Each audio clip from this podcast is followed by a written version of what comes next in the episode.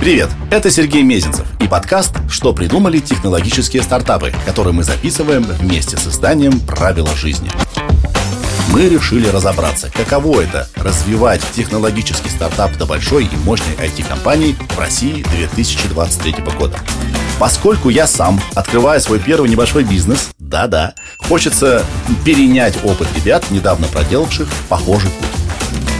Герой этого выпуска Станислав Мешков, SEO компании Unspot, придумавший софт для гибридной работы офиса. Мы обсудили, как будут выглядеть офисы будущего и когда они появятся, можно ли взломать умный офис и как сегодня продать технологию на международный рынок и сколько можно заработать. Обязательно слушайте выпуск до конца, будет интересно. Станислав, привет! Привет. Итак, компания Unspot. Компания же? Да. Уже не стартап. Уже не стартап. Поздравляю. А, расскажи, пожалуйста, про Unspot, чем вы занимаетесь, как ваши дела? Слушай, а, чем занимаемся? Это ПО для гибридной работы, то есть управление офисом. А, соответственно, после пандемии люди не ходят на работу там 5 дней в неделю, они хотят ходить там 2 дня, 3 дня. И это ПО позволяет э, им, соответственно, составлять свой график. А, компания может иметь меньше количество рабочих мест, чем сотрудников, потому что можно иметь шеринг деск. И также и бронирование переговорок, потому что людей намного больше в офисе, чем... Точнее, людей в компании намного больше, чем места в офисе. Угу, угу. То есть ты хочешь мне сказать, что а, это выгодно не только работникам, но и работодателям? Да, конечно. Зачем им людей из офиса выгонять? Как так? То дело не выгонять, дело в том, что многие профессии, они, с одной стороны, они стали э, рынком сотрудника, а не работодателя как, например, вот IT-специалисты. Да, если IT-специалисты хотят на гибрид, то альтернатива их загнать зачастую равна увольнению. Угу. Вот то, что они просто уйдут. Почему они свободолюбивые? А, слушай, просто за время пандемии многие уже привыкли к такому, да, что там можно было работать на удаленке. Но многим это, конечно же, не понравилось полностью, потому что все равно общение нужно.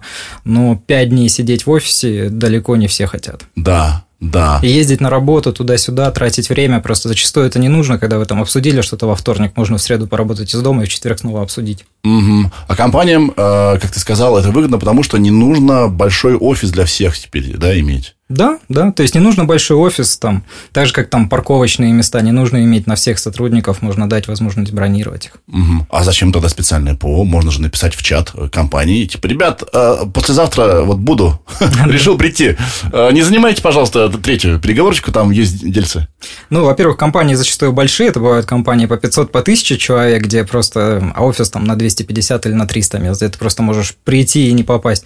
А во-вторых, это тоже тратить время, условно, всех дергать, будешь ты завтра в офисе, не будешь, тебе говорят, коллега, нет, не буду, ты говоришь, ладно, в четверг, потом к другому прийти спросить. Ну, то есть, это просто а, ненужные действия, которые легко автоматизируются и комфортно для людей. Угу, угу. Как вообще пришла эта идея? А, ну, ты упомянул пандемию, но э, вот от идеи до реализации, вот расскажи свой путь. Ну, во-первых, э, у меня есть другая компания, там, Umbrella IT, которая занимается разработкой, и она выросла, условно, там, с двух человек до 400, и в процессе роста ты постоянно меняешь офисы. Угу. Потому что ты, условно, там, на 5 человек офис, потом на 10, потом на 20, потом сразу на 40. И э, каждый раз, когда ты их меняешь, э, соответственно, ты каждый раз понимаешь, как надо сделать хорошо, как надо сделать лучше, как это все должно быть в реальности выглядеть. И в какой-то момент мы столкнулись с тем, тем, что там хотим бронировать переговорки, прямо находясь перед ними, просто там на iPad нажать занято. И оказалось, что такое ПО, оно существует, но стоит каких-то космических денег. Условно, когда iPad стоил 15 тысяч, там планшет для бронирования очень простенький, в тот момент стоил порядка 150. Хм. Ну и мы поняли, что зачем нам иметь старое, некрасивое, условно, да, если мы можем написать свое красивое. С этого началось. Да. Это ваш основной продукт, да? То есть вы занимаетесь вот этим ПО, которое помогает корпорациям настраивать вот эту вот э, удобное, удобный вариант бронирования для своих сотрудников, правильно?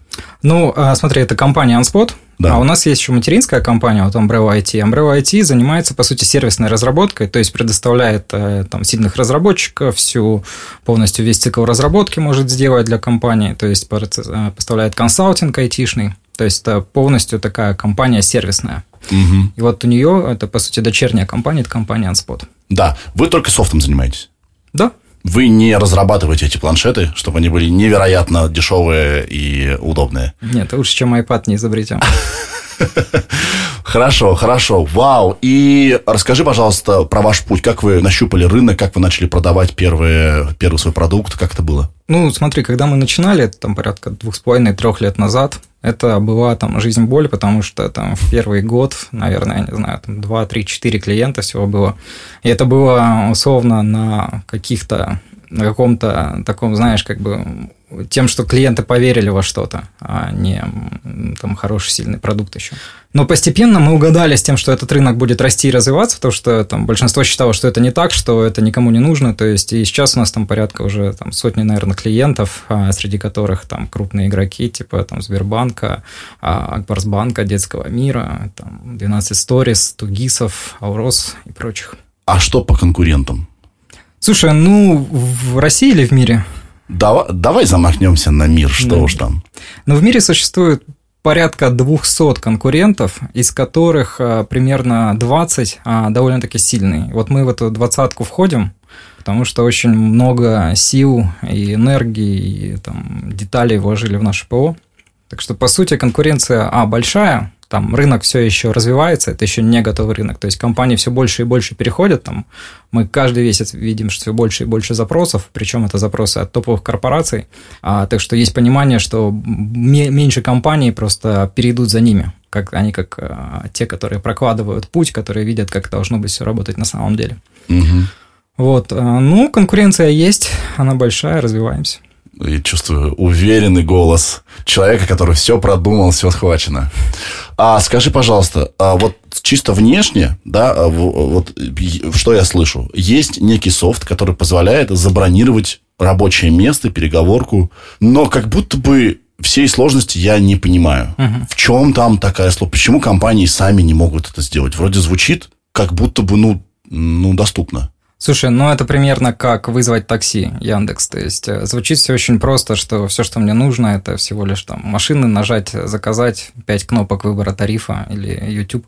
В реальности там огромное количество интеграций, во-первых, с компанией, потому что всем компаниям нужна интеграция с их, а, с их а, системами. То есть это Active Directory, это условно там Exchange для календарей, или там Outlook 365, или там Google календари, либо же там какой-нибудь SCIM, либо еще что-то. То есть, и там, если это условные парковки, то они хотят интеграцию с камерами для того, чтобы когда машина заехала на парковку, она автоматически сделала чекин.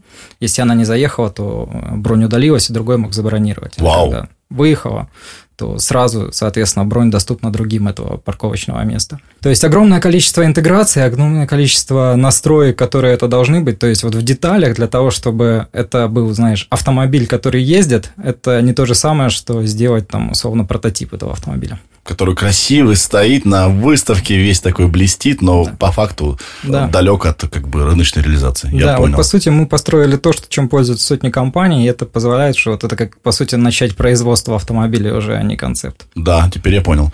А, а, мне очень понравилась идея, э, вот, которая у вас реализована, да, что автомобиль заезжает на парковку, чик-чик, камера считала, а, где-то там в календаре или где-то еще все отметилось. Супер. А расскажи еще про какие-нибудь фишки вашего ПО.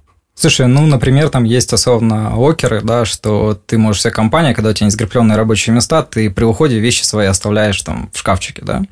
И ты, соответственно, можешь оставить другому человеку, там, передать ему ноутбук, оставить в соседнем шкафчике, он придет, нажмет на кнопку, шкафчик откроется, он его заберет. Хм. То есть там, и да, есть кто-то хочет интеграции, условно, с какими-то в будущем шторами, чтобы там, знаешь, приходя в переговорную комнату, у тебя под тебя была настроена там. А это как, это как память сидений в автомобиле, да? То есть под каждого сотрудника его любимые настройки? Ну да, это можно сделать. Я говорю еще раз, это далеко не все ставят, то что большинство нужно решить их прям вот бизнес-проблемы, да, что у нас сотрудников там в два раза больше, чем рабочих мест, и это надо решать здесь и сейчас. То есть и переговорные комнаты, и там расписание этих сотрудников. Это вот то, что основное основное, то, что в центре. Но есть очень много таких вот вещей, которые со временем начинают себе добавлять, расширять, улучшая жизнь сотрудников. Слушай, а сколько сейчас э, сотрудников у OneSpot самих у вас? А, слушай, ну у нас порядка, наверное, 15 человек или 17 в разработке, и наша команда, условно, продуктовая команда, это порядка там 7 человек. Угу. У вас есть офис? А у нас есть партнеры, это компания Flexitenko, то есть это один из, наверное, крупнейших э, в Москве, те, кто делает сервисные офисы. И они были как раз одними из первых, кто использовал наше ПО, потому что когда к ним заезжают их арендаторы, им предоставляют все вот эти вот кайфы жизни, условно, там, бронирование айпада перед переговорками красивые, там, шаринг деска, все остальное. И а, они нас позвали к себе а, для того, чтобы мы еще лучше понимали, как надо разрабатывать ПО с учетом вот реального фидбэка от множества компаний, и которые у них арендуют офисы. Ну, и вы на себе э, испытываете, да, свое же ПО? Ну, да находясь в, в их пространстве. Да.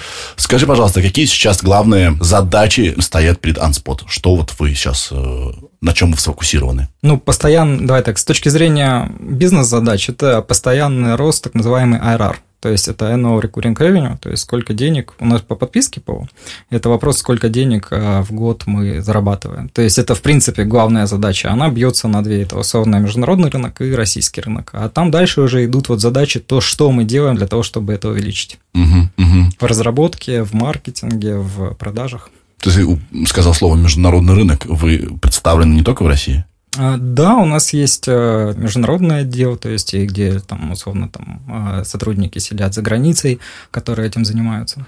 А кто-то из западных компаний пользуется вашим ПО? Да. Где? Расскажи. Слушай, ну это Штаты, потом это Амстердам, очень крупная компания, ну, там с иностранным рынком, там со многими подписаны NDA, угу. а, поэтому это не так просто рассказать. А, но я со временем, условно, как только мы у них возьмем такой, знаешь, дополнительный а, рекомендательные письма, мы со временем берем, то есть, когда они их дают, там сказано, что мы уже можем шарить, мы расскажем. Компании потом мы выбрали для себя еще немецкий рынок, то есть, у нас есть компании там из Австрии. Угу.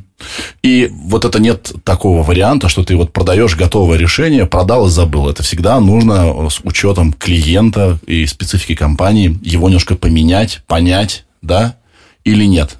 Но там есть всегда условно, что ты должен отрисовать офис клиента, угу. что занимает там буквально там один день для того, чтобы запустить даже очень большой офис.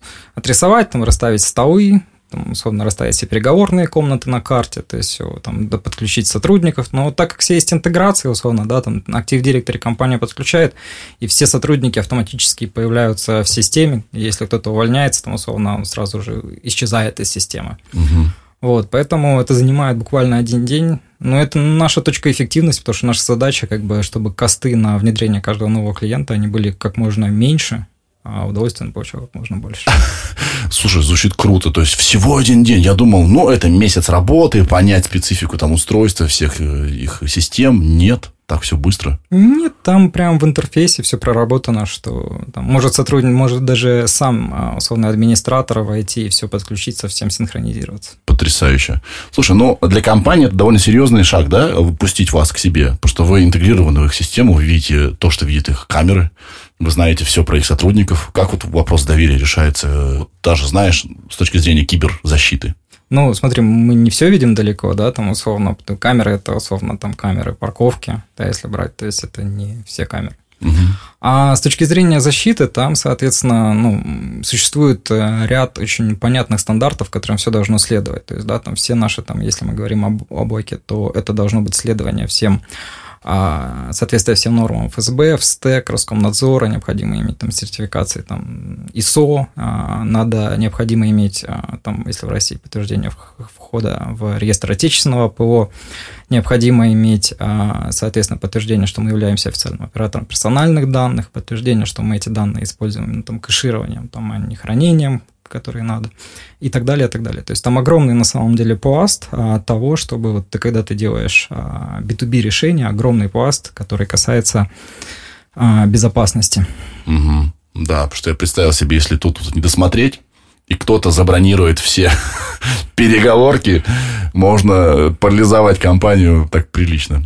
Ну, это уже другое, то есть это уже внутренние сотрудники, как они настраивают. Это один из вопросов, почему не сделать самому, потому что существует огромное количество настроек, кому какие группы доступа дать, а кому разрешить словно бронировать, насколько вперед, на какую длительность разрешить бронировать, кому надо чекины совершать, то есть э, для того, чтобы подтверждать, что человек там пришел условно в эту переговорную комнату или на это рабочее место. Угу. То есть там существует огромное количество еще настроек для этого. То есть, э, так как ты погружен в эту тему очень глубоко, а, это неизбежное будущее, то, к чему идут все компании, маленькие офисы, а, неполная рабочая неделя именно в офисе, да, то есть люди предоставлены какую-то часть недели сами себе, э, выполняют задачи как им удобно, где удобно, и офис для каких-то таких вот чек-инов, да, для встреч ну, не обязательно, но какие-то отделы в компании, скорее всего, будут так. А в других отделах им все равно нужно удобство, чтобы там забронировать переговорную или найти сотрудника, просто где он сейчас сидит, для того, чтобы там подойти к нему. Угу. Или же там есть еще множество функционала, там которые, условно, у нас все сотрудники зачастую после пандемии, у них стал хуже коннект с друг другом, и для них сменить работу стало просто как там Zoom один аккаунт на другой поменять. Ха. И поэтому мы, допустим, разработали функционал а, такого рандом кофе, что сотрудник может выбрать, допустим, я приду в офис, и я открыт тому, чтобы пообедать, и ему там случайным образом подберем там, условно, других людей, кто тоже хочет пообедать, то, чтобы они лучше общались, знакомились, кросс-подразделения знали а, друг друга. Да, потому что я вот о чем думаю. Это действительно очень удобно всем. Но э, корпоративный дух как бы не очень поддерживает. Ты просто ходишь и никого не знаешь. А как же, а, а как же сплетни у кулера, простите, пожалуйста. А как же, э, значит, э, всех угощаю с тортиком, он на кухне вас ждет. Где это все? Вот, но это все на самом деле в HR-портале в чуть другом. Ну, но сейчас я говорю, да, это я считаю, что глобально к 2030 году, ну, не только это по оценкам аналитиков, 30% а, всех офисных а, компаний будут использовать а, подобное ПО, ну, просто потому, что это сотруднику удобно. Вот мне удобно, условно, прийти в офис и заказать пропуск для человека просто в приложении, а не там ходить на ресепшн. Угу. Ну, то есть это просто банальное удобство, которая стоит совсем немного денег, но намного улучшает, э, там, экономит людям время, там, до получаса в день на все эти вопросы, ненужные, ненужные коллизии, и сохраняет компании деньги. Да, давай, э, если это можно, ты расскажешь про какие-нибудь самые прикольные и супертехнологичные офисы, которые есть вот сейчас. Очень мне любопытно. У кого самый замороченный прикольный офис? Слушай, ну, глобально, самые прикольные офисы, они всегда были, наверное, в долине. Угу. То есть там прям концепция всегда офисов была очень крутая, то есть, да, потому что совсем всем всем, то есть какой-нибудь Google, то есть вот у них. Ну вот у нас э, в России, допустим, я видел там фотографии офиса Тугис, это что-то в Питере, это что-то просто фантастическое, как они сделали, классно. Они там, условно, у них на картинах, у них на стенах прям такие, знаешь, картины нарисованы, mm-hmm. то есть э, на очень высоком уровне, то есть я просто эстетически восхищался их офисом. То есть вот один из наших клиентов, и там просто то, как они пере, переделали свой офис для того, чтобы было круто для сотрудников, это вызывает уважение. Вообще мы теряем, мы теряем, а, во всяком случае, в России наши офисные традиции. Ведь офис, он же для мучения. Офис для боли, офис для страдания. Вот это офис, где сотруднику удобно, ну, это, конечно, я шучу, шучу. Э, ну да, сейчас действительно переориентируется вся история рабочая в то, чтобы это была, как ты сказал, история компаний сотрудников. Э, я все чаще и чаще слышу вот про офисы, где есть бесплатная еда, например. Приходи, работай. Ну, тут как бы история с тем, что работодателю ему нужна, на самом деле, не там зачастую от многих профессий, ему нужно не там 8 часов в офисе, а эффективность выполнения. И что если человек, допустим, там не поедет а, там в офис, но поработает с дома и сделает там больше, условно, поработает там даже не 8 часов, а 9-10, там не тратя на дорогу эти там 2 часа, там, но закончив то, что он хотел закончить, ну, конечно, это лучше для него. Угу, угу. Но это еще раз, это не про полную удаленку, это про гибрид, потому что личное взаимодействие, креатив, а, брейнштормы, это все, конечно, в, лич... в таком физическом пространстве делать намного эффективнее. Да, да. Скажи, пожалуйста, какой сейчас порядок цен на технологии для умного офиса? Получается, умный офис? Ну, можно назвать это умным офисом, да, но скорее, говорю, мы себя больше классифицируем как ПО там, для гибрида и автоматизации офиса, ну, можно и так выразиться. Порядок цен – это 200 рублей в месяц на одного сотрудника. Mm. Ну, это ничто, на самом деле, в пересчете на то, насколько они экономят на офисе, да, потому что когда у тебя офис он на 250 рабочих мест, а людей 500, как бы это меркнет просто эта сумма. Да. Видение компании, оно сразу было таким? Вот, или как-то менялось, уточнялось по ходу значит, создания первого продукта, продажи? Расскажи, пожалуйста. Ну, она до сих пор уточняется. То есть э, изначально было понимание просто, что все компании идут в диджитализацию, да, потому что бесконечное количество денег тратятся на какие-то там, условно, разработку и создание банк-клиентов, когда мы, там их не было, вот они появились. А много денег тратится там на сотрудников, и более того, любая офисная компания, мы говорим, что все вот эти компании, они офисные в основном, у них а, после фонда оплаты труда обычно аренда офиса – это там строчка номер два или строчка номер три в их расходах я понимал, что это то, что, при том, что это огромные траты, да, это то, что вообще никак не а, меняется, не улучшается, и что там диджитализация просто даст огромный, огромный, огромный бенефит. Давай поговорим про импортозамещение. Это как-то к вам относится? Вот вы что-то импортозамещаете? Ну смотри, в компании Umbrella IT там, конечно же, относится, потому что там сейчас э, импортозамещение у многих компаний на повестке дня – прям там очень активная эта работа, потому что все понимают, что завтра могут просто какой-то софт отключить или уже отключили, и там со временем все хуже и хуже будет с ним взаимодействие, потому что он развивается, условно, да, там, и находят в нем там дыры в безопасности, что-то еще, если ты не обновляешься, для тебя это на горизонте там 3-5 лет может быть большими угрозами. А в компании Unspot здесь, э, соответственно, ну, как бы сыграл в какой-то степени нам на руку, потому что когда мы начинали, мы были маленькие и слабые, а, там в Штатах за счет того, что там вечерный рынок развит намного сильнее, там уже были интересные, очень хорошие игроки, и российские компании, они предпочитали иностранных игроков тогда. А, соответственно, мы в крупных э, было заходить почти нереально, а они обеспечивают основной спрос сейчас. Угу. Вот, но после того, как это случилось, то есть э, нам повезло, и оказалось, что сейчас на этом рынке мы условно там номер один, номер два по всему, там, по всем критериям, по функционалу, по удобству, по качеству обслуживания. Вот, и это сыграло нам на руку. Угу, угу. Ну, как бы это имело для нас недостатки, но на руку тоже сыграло. Да, расскажи, пожалуйста, про свой бэкграунд. Ты технарь, ты продажник, ты э, стартап. Кто ты? Как ты вообще пришел ты к жизни такой? Слушай, ну изначально у меня бэкграунд это первое было техническое образование, инженерное, там это информационная безопасность. Потом было экономическое образование высшее тоже. Ну, потом было, условно, MBA Сколково. Потом, соответственно, дополнительно повышал квалификацию в Стэнфорде, там на каких-то курсах, большие данные, искусственный интеллект и так далее. Так, ты говоришь об этом скромно? Я бы, я бы, я бы кричал. Слушай, круто, классный бэкграунд. Но а, м, обучение обучением, это все теория. Uh-huh. Что ты на практике понял вообще про то, как быть SEO? Вот э, что оказалось совершенно другим?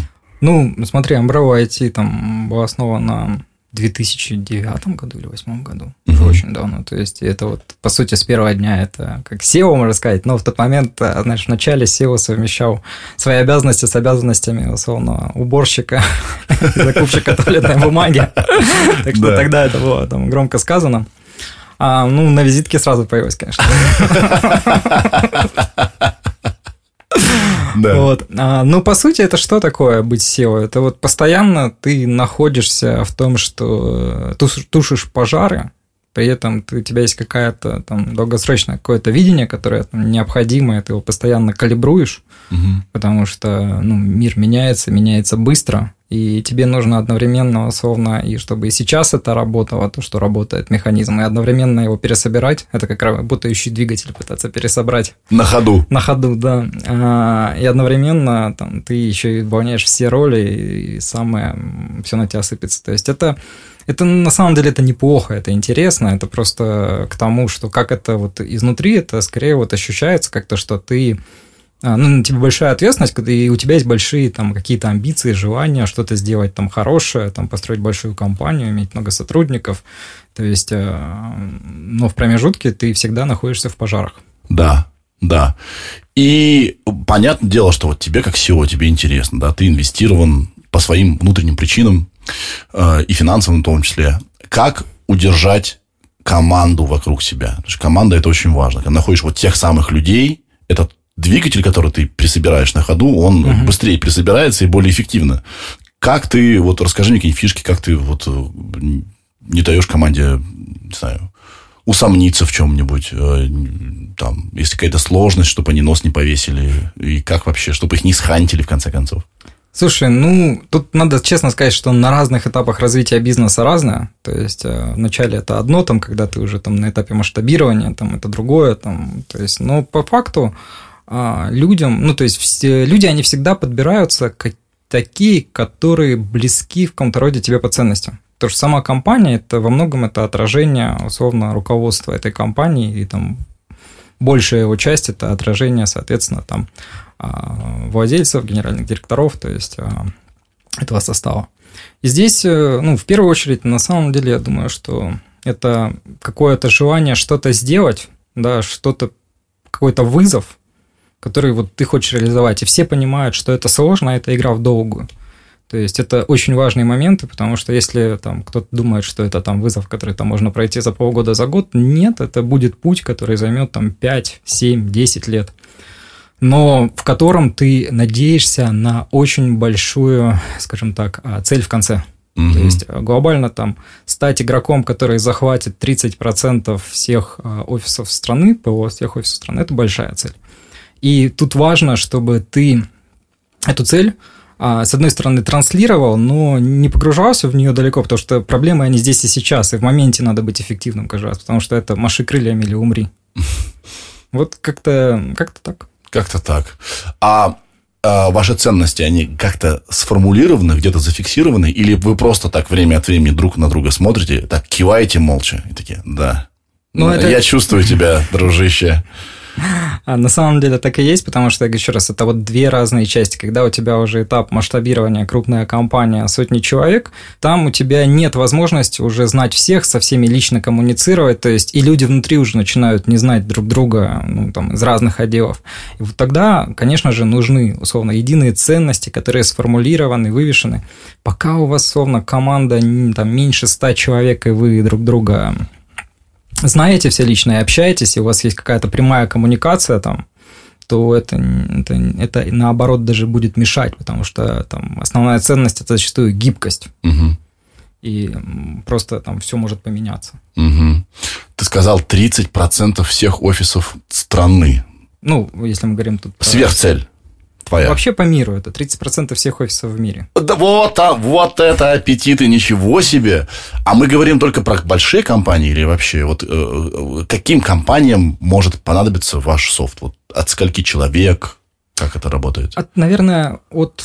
Давай так, бывает, что у нас есть клиенты, которых там по 20 условно, человек. Ну, просто у них физически 20 человек и, допустим, одна переговорная комната. Один стол.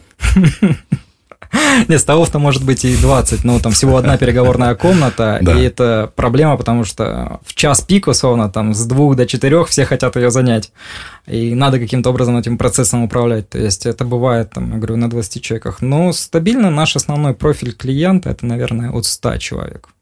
От 100 человек? Ну, действительно, это очень много компаний. Это много.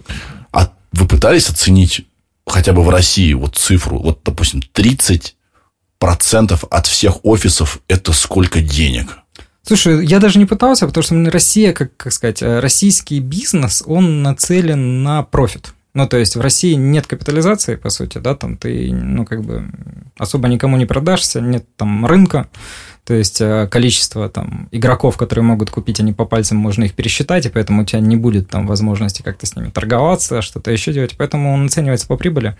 И здесь понятно, что это как бы пока это даже убыточный там, да, бизнес, но понятно, что B2B SaaS – это прекрасная бизнес-модель.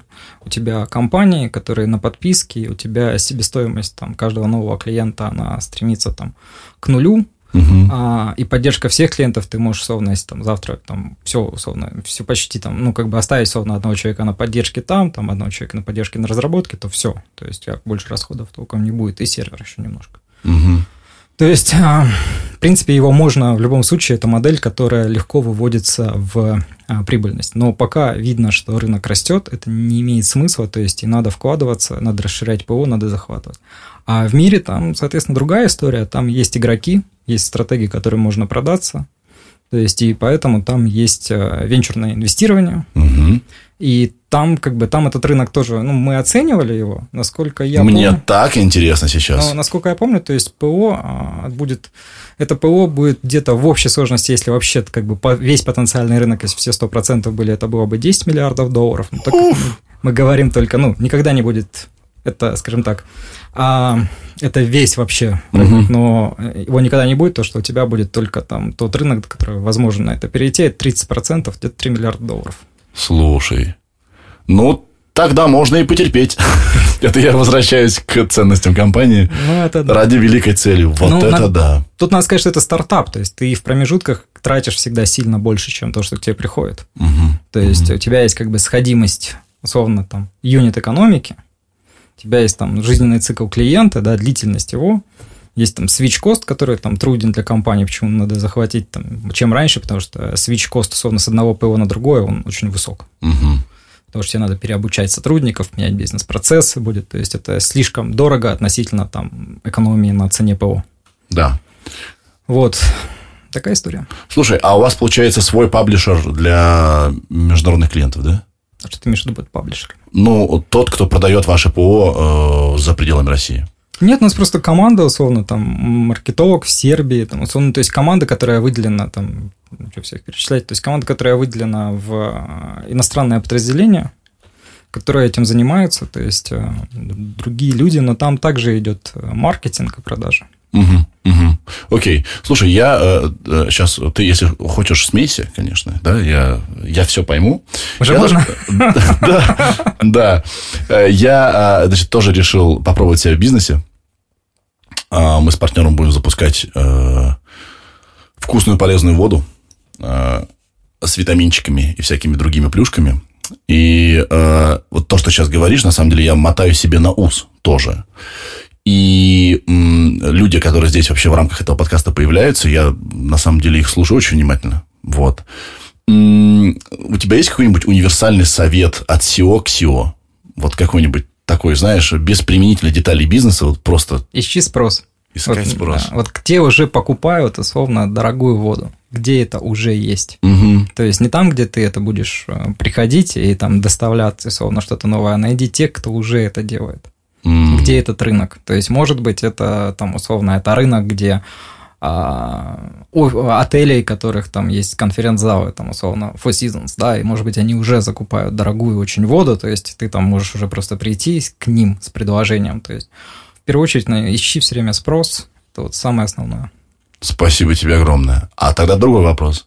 Что бы ты сам себе сказал, вот ты SEO сейчас, с каким-то опытом, багажом, успехами, неудачами, набитыми шишками, что бы ты себе сказал, не знаю, лет, когда вот у тебя материнская компания была организована, когда ты был еще и SEO, и уборщик, и так далее, что бы ты сам себе сказал, что бы ты себе посоветовал? Слушай, хороший вопрос. Честно говоря, нет такого какого совета, потому что я не знаю, чтобы так было, то надо, чтобы ты в прошлом прям какую-то ошибку посчитал, что она была фатальной. Угу. Ну, то есть, у тебя была какая-то ошибка, которая была фатальной. И тогда можно себе сказать, условно, там, не знаю, иди за границу, там, или что-то еще делай там. Но если я не считаю, что у меня были фатальные ошибки, то у меня нет такого совета. Вау! Потому что ты сейчас это результат в любом случае этого опыта, да, какого-то который ты прошел. Но, допустим, я бы что себе сказал, я пишу музыку. Угу. И я всегда к этому относился так. Да вот ПО есть, сейчас открою, разберемся сейчас. Да вот оно, вон же все понятно. Кому нужна инструкция? Я сейчас понимаю, что проходи я обучение, э, почитай я литературу, то я бы путь длиной в 10 лет, я не, не шучу, у меня в музыкальном продакшене, он бы сократился до полугода. То есть я слишком долго эмпирическим путем, вот своим, своим вот э, личным опытом, слишком долго я обучался вот так, в полях. То есть не недооценивай, Сережа, силу обучения. Пожалуйста, давай-ка обучайся. Но судя по тому, как ты ну, сказал про свои обучения. Спорно, потому что глобально можно на это парировать, условно, там, Сережа, условно, сразу иди к лучшим, кто есть э, на этом рынке, там, да, там, и проси их, чтобы они стали твоими менторами. И тогда, может быть, ты этот путь бы, и даже э, сравнивая вот этот трек с треком, условно, твоего обучения, он мог бы быть там в 10 раз короче еще. Ха. И тогда ты себе снова сказал бы другое. Ха. То есть всегда есть возможность еще быстрее, еще быстрее. Ну, по сути, это же не вопрос быстрее, это просто вопрос э, того, чтобы ты раскрыл свои какие-то сильные стороны, да, там, и все. Еще быстрее, ну, всегда будет, потому что есть же примеры, там, не знаю, там, Цукенберга, который там бац, и еще быстрее всего добился и все сделал. То есть всегда mm-hmm. это будет. Mm-hmm. Это было, есть и будет. Да, Понимаю тебя, понимаю. Слушай, а сам ты работаешь где? Ты ходишь в какой-то офис или дома? Я, соответственно, ну, так как у меня, по сути, несколько компаний да, в группе, то есть я глобально езжу в офисы там, каждой компании и также работаю на гибриде. У тебя тур по офисам? Да. Просто знаешь, вот я хожу в спортзал, мне в спортзале так хорошо занимается, потому что это специальное место для занятия спортом. Угу. Я не могу дома работать, допустим. Я вообще совершенно не могу, не представляю, как это. Там же столько всего. Там холодильничек. Тут вот, э, значит, ребенок подошел. Здесь кошка что-то хочет. А, новое что-то вышло на ютубчике.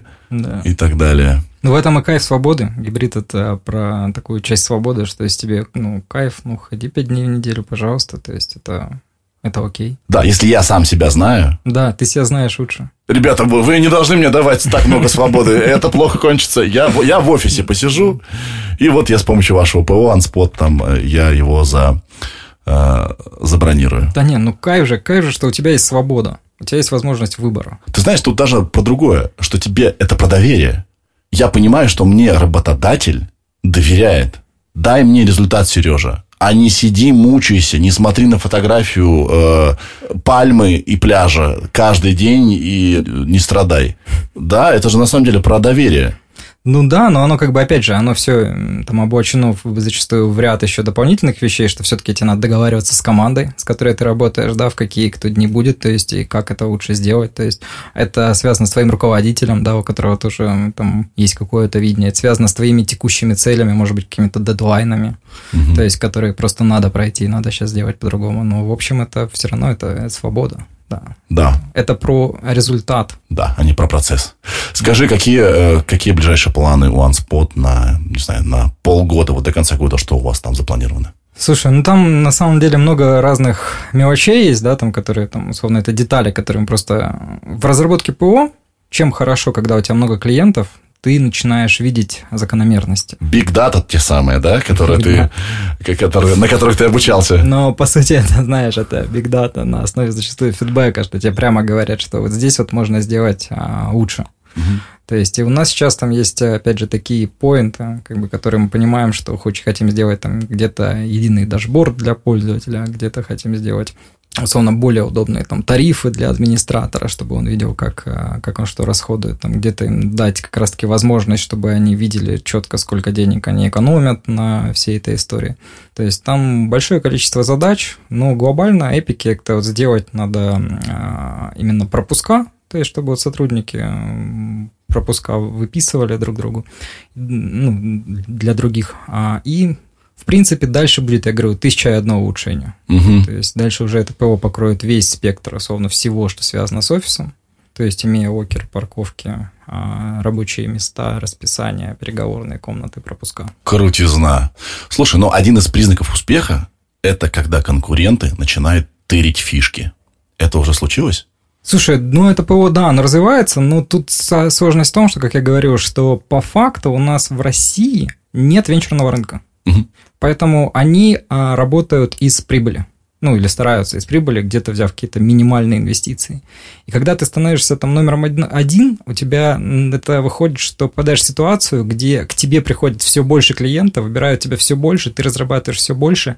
Выходит, что вот почему и говорят, что зачастую на рынке там, да, номер один он занимает там 60% рынка, там номер два занимает там 20-30% рынка, а все остальные номер 3-номер 200, они там делят оставшиеся там 10-20%.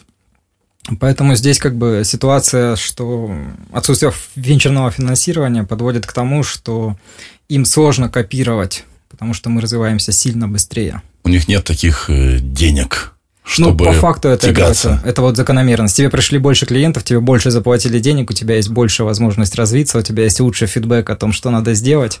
А, как бы, а там разработка, она, я говорю, зачастую дорогая, потому что тебе сделать какую-то интеграцию с с ЦИМом, там, или с ЦИМ это ну, там, технология, что а, не ты приходишь а, спрашивать к, в их базу данных и брать у них пользователей, а они тебе сообщают. Условно, и многие компании там хотят использовать ее. И это стоит сделать, там, условно, ну, там, не знаю, 4 месяца, 5 месяцев разработки. Да? То есть, а, ну, там нужен разработчик, нужен тестировщик, нужен аналитик, то есть это становится просто вот как бы стоит денег. Да. А компания, которая приходит, она как бы говорит, я хочу у этих есть, у вас нету. У этих есть расписание, у вас нету. У вас у этих есть интеграция с камерой, у вас нету. И там по списку идет, то есть очень длинный набор, то есть у этих есть там командное бронирование, у этих есть синхронизация сразу всех там групп доступа наших из Active Directory, у этих есть. И вот этот список, он такой длинный, что просто получается, что номер один, он постепенно съедает весь рынок. Тогда я понял, почему тебе хочется в мир идти. Вот там попадаться есть с кем, там другие возможности, там другие, там другой ландшафт. Да, здесь, здесь ты уже, здесь ты себя спокойно чувствуешь. Ну, здесь, опять же, ты всегда в конкуренции, то есть это э, расслабиться нет варианта. Так, пункт номер один – расслабиться без вариантов. А, но глобально, конечно, мировой рынок, он интересный. Это и хочется, чтобы там, множество компаний там пользовались, там, каждый сотрудник их пользовался твоим ПО, это приятно. Да. То есть мы когда у нас мы там пробили, когда я не помню, первые 10 тысяч пользователей, ты знаешь, для нас это было прям типа 10 тысяч человек там открывают там наше ПО, ставили наше ПО, работают в нашем ПО. Ну, тогда я могу пожелать тебе только успехов. Планы грандиозные, цель классная, дать свободу. Ведь ты понимаешь, ты продаешь свободу. Свободу. Да. За это могут и посадить. Да, так себе из меня маркетолог. Тогда не нанимай меня, пожалуйста, на эту должность. А, сил, успехов, э, пусть все получится.